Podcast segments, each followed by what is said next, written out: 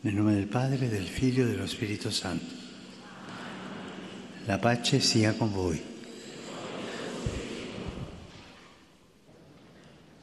Lesung aus dem ersten Thessalonicher Brief. Seht zu, dass keiner dem anderen Böses mit Bösem vergilt, sondern bemüht euch immer, einander und allen Gutes zu tun. Freut euch zu jeder Zeit, betet ohne Unterlass, dankt für alles, denn das ist der Wille Gottes für euch in Christus Jesus. Wort des lebendigen Gottes. E. Liebe Brüder und Schwestern, guten Tag. Adesso, proseguendo Wir setzen unsere Katechesen zum Thema des apostolischen Eifers und der Leidenschaft für die Verkündigung des Evangeliums fort und befassen uns heute mit der heiligen Kateri Teka-Vita, der ersten Frau Nordamerikas, die heilig gesprochen wurde. Sie wurde um 1656 als Tochter eines ungetauften Mohawks Häuptlings und einer christlichen Algonkin im Staat New York geboren. Ihre Mutter hat Kateri das Beten und das Singen von Gottesliedern beigebracht. Viele von uns haben den Herrn zum ersten Mal in der Familie kennengelernt, vor allem durch unsere Mütter und Großmütter. E. E. Die Evangelisierung beginnt oft auf diese Weise. Vergessen wir nie, dass der Glaube im Dialekt weitergegeben wird von den Müttern und von den Großmüttern. Der Glaube wird im Dialekt weitergegeben und das haben wir unseren Müttern und Großmüttern zu verdanken. Mit einfachen kleinen Gesten also, Eltern, die ihren Kindern beibringen, im Gebet mit Gott zu sprechen und ihnen von seiner großen und barmherzigen Liebe erzählen. Die Grundlagen des Glaubens für Kateri und oft auch für uns wurden auf diese Weise gelegt. Sie hatte den Glauben von ihrer Mutter im Dialekt empfangen. Als Kateri vier Jahre alt war, wurde ihr Volk von einer schweren Pockenepidemie heimgesucht. Ihre Eltern und ihr jüngerer Brüder starben. Und auch Kateri wurde von der Krankheit gezeichnet. Ihr Gesicht war von Narben entstellt und sie hatte Sehstörungen. Von diesem Moment an hatte Kateri mit vielen Schwierigkeiten zu kämpf- kämpfen, nicht nur mit den körperlichen Folgen der Pocken, sondern auch mit Missverständnissen und Verfolgung. Ja, nach ihrer Taufe am Ostersonntag 1676 bekam sie sogar Morddrohungen. Doch all dies führte nur dazu, dass Kateri eine große Liebe zum Kreuz entwickelte, dem äußersten Zeichen der Liebe Christi, der sich für uns bis zum Ende hingegeben hat. Bei der Verkündigung des Evangeliums geht es nicht nur um erfreuliche Dinge. Wir müssen auch lernen, wie wir unser tägliches Kreuz mit Geduld, Vertrauen und Hoffnung tragen können. La pazienza, eh? Geduld angesichts der Schwierigkeiten. Die Geduld ist eine große christliche Tugend. Wer keine Geduld hat, ist kein guter Christ. Die Geduld zu tolerieren, die Schwierigkeiten zu tolerieren und auch die anderen zu tolerieren, die uns manchmal Schwierigkeiten bereiten. Im Leben Kateri Tekavitas wird deutlich, dass jede Herausforderung überwunden werden kann, wenn wir unser Herz Jesus öffnen. Das ist ein Rezept für ein gutes Leben. Nach ihrer Taufe musste Kateri nach Montreal fliehen, wo sie bei den Mohawks in der Jesuitenmission Aufnahme fand. Dort besuchte sie jeden Morgen die Messe, praktizierte die stille Anbetung des Allerheiligsten, betete den Rosenkranz und führte ein Leben der Buße. Diese spirituellen Praktiken beeindruckten alle in der Mission. Sie sahen in Kateri eine Heiligkeit, die anziehend war, weil sie sich aus einer tiefen Liebe zu Gott speiste. Die Heiligkeit ist anziehend. Gott ruft uns zu sich durch Anziehungskraft. Dio attrae e lei ha sentito questa grazia dell'attrazione divina. No? Kateri hat diese göttliche Anziehungskraft verspürt. Und sie lehrte die Kinder der Mission das Beten und gab durch die ständige Erfüllung ihrer Pflichten, zu denen auch die Pflege der Kranken und Alten gehörte, ein Beispiel für einen demütigen und liebevollen Dienst an Gott und am Nächsten. Der Glaube drückt sich immer im Dienst aus. Der Glaube ist zum Dienen und nicht um die eigene Seele zu schminken, zu übertünchen. Hier zeigt sich, wie eine lebendige Beziehung zum Herrn Früchte trägt durch das Verrichten einfacher Werke der Barmherzigkeit. Obwohl man ihr riet, zu heiraten, wollte Kateri ihr Leben lieber ganz Christus widmen, da es ihr nicht möglich war, ins geweihte Leben einzutreten, legte sie am 25. März 1679 dem Fest Maria Verkündigung das Gelübde der Jungfräulichkeit ab. Ihre Entscheidung zeigt einen weiteren Aspekt des apostolischen Eifers, die völlige Hingabe an den Herrn. Natürlich ist nicht jeder berufen, dieses Gelübde abzulegen, wie es Kateri getan hat, aber jeder Christ ist jeden Tag gerufen, sich mit ungeteiltem Herzen der Berufung und Sendung zu widmen, die Gott ihm anvertraut hat und ihm und seinem Nächsten im Geist der Liebe zu dienen. Liebe Brüder und Schwestern, das Leben Kateris ist ein weiteres Zeugnis dafür, dass apostolischer Eifer sowohl eine lebendige Verbindung mit Jesus voraussetzt, die durch das Gebet und die Sakramente genährt wird, als auch den Wunsch, die Schönheit der christlichen Botschaft durch die Treue zur eigenen Berufung zu verbreiten. Le ultime parole die letzten Worte Kateris sind wunderschön. Bevor sie starb, sagte sie, Jesus, ich liebe dich.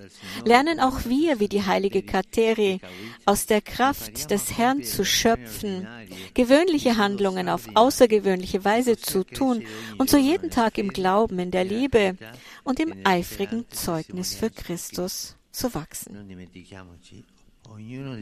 Vergessen wir nicht, dass jeder von uns zur Heiligkeit berufen ist, der Heiligkeit des Alltags, des gewöhnlichen christlichen Lebens. An jeden von uns ergeht dieser Ruf. Gehen wir weiter auf diesem Weg. Der Herr wird uns nicht allein lassen. Danke. Heiliger Vater, die Gläubigen deutscher Sprache möchten Ihnen ihre herzliche Zuneigung und aufrichtige Verbundenheit bekunden und versichern Sie zugleich Ihres Gebets in allen Anliegen Ihres universalen apostolischen Dienstes. Zum Schluss dieser Audienz singen wir gemeinsam das Vaterunser in lateinischer Sprache. Danach wird der Heilige Vater den apostolischen Segen erteilen. Gern schließt er darin ihre Angehörigen ein, besonders die Kinder, die älteren Menschen und die Leidenden. Er segnet auch die Rosenkränze und die übrigen Andachtsgegenstände, die sie dafür mitgebracht haben. Es folgt nun eine Zusammenfassung der Katechese des Heiligen Vaters in deutscher Sprache. Liebe Brüder und Schwestern, oft sind es unsere Mütter und Großmütter, die uns das Beten lehren und Gottes barmherzige Liebe bezeugen. So war es auch im Leben der heiligen Kateri Tekawita, die 1656 als Kind nordamerikanischer Ureinwohner geboren und später als erste Frau dieses Erdteils heilig gesprochen wurde. Nachdem ihre Eltern und ihr jüngerer Bruder während einer Pockenepidemie verstorben waren, hatte sie, selbst von der Krankheit gezeichnet, ihres Glaubens wegen viele Anfeindungen zu ertragen. Nach ihrer Taufe musste sie nach Kanada fliehen, wo sie in der Nähe von Montreal in der Jesuitenmission Aufnahme fand. Dort lehrte sie die Kinder beten und pflegte die Alten und Kranken. Ihr hingebungsvolles Glaubensleben speiste sich aus der Liebe zum gekreuzigten Herrn, aus der Eucharistie, der Anbetung und dem Gebet des Rosenkranzes. Als Zeichen der Ganzhingabe legte sie 1679 das Gelübde der Jungfräulichkeit ab. In ihren letzten Worten Jesus, ich liebe dich, kommt die Grundhaltung ihres Lebens, ihre Liebe zu Gott und den Mitmenschen noch einmal schön zum Ausdruck. Nehmen wir uns ihr Beispiel apostolischen Eifers zum Vorbild und erfüllen wir wie sie in der stillen Freude tiefer Liebe die Aufgaben des Alltags zum Wohl unserer Mitmenschen und zum Lobe Gottes. Der Heilige Vater richtet nun einen kurzen Gruß auf Italienisch an die deutschsprachigen Gläubigen. Cari fratelli e sorelle di lingua tedesca, annunciate il Vangelo con gioia, abbiate fiducia nel Signore, il cui grande amore per noi tutti si è rivelato in pienezza sulla croce. Alzate i vostri occhi e i vostri cuori al Signore, crocifisso e risorto, e crescerete nella fede, nella speranza e nella carità. Liebe Brüder und Schwestern deutscher Sprache, verkündet das Evangelium mit Freude und habt Vertrauen in den Herrn, dessen große Liebe zu uns allen am Kreuz in ihrer ganzen Fülle offenbar wurde. Erhebt eure Augen und eure Herzen immer wieder zum gekreuzigten und auferstandenen Herrn, und ihr werdet in Glaube, Hoffnung und Liebe wachsen. Am 1. September feiern wir den Tag der Schöpfung, der die Schöpfungszeit einleitet, die bis zum 4. Oktober dauert im Fest des heiligen Franz von Assisi. An diesem Datum habe ich vor, eine Art zweite Laudato Si zu veröffentlichen. Ermutigen wir unsere christlichen Brüder und Schwestern, sich in der Sorge um die Schöpfung zu bemühen und sich auf die Seite der Opfer der Klimakrise zu stellen und dem Krieg gegen unser gemeinsames Haus entgegenzuwirken. Beten wir, dass es erneut eine Quelle des Lebens sein kann.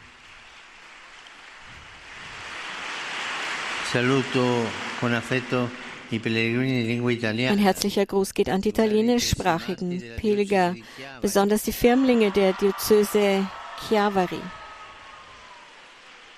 Ah, eh? Die machen ja hier ganz schön Lärm. Liebe Jugendliche,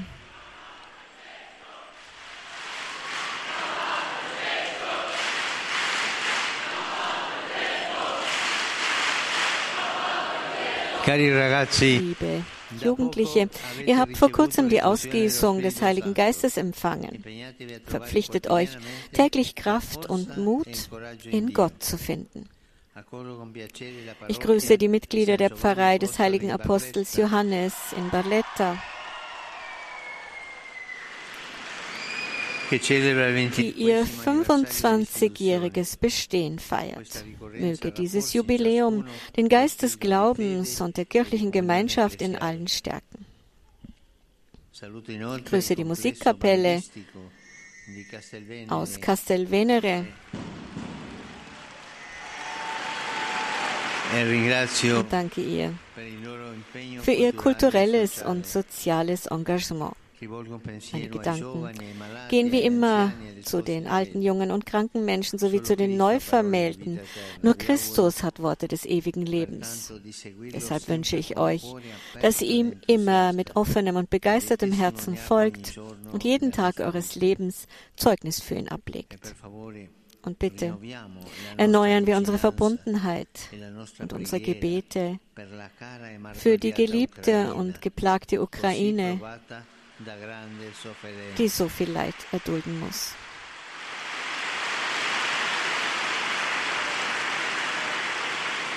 A tutti voi la mia. Euch allen meinen Segen.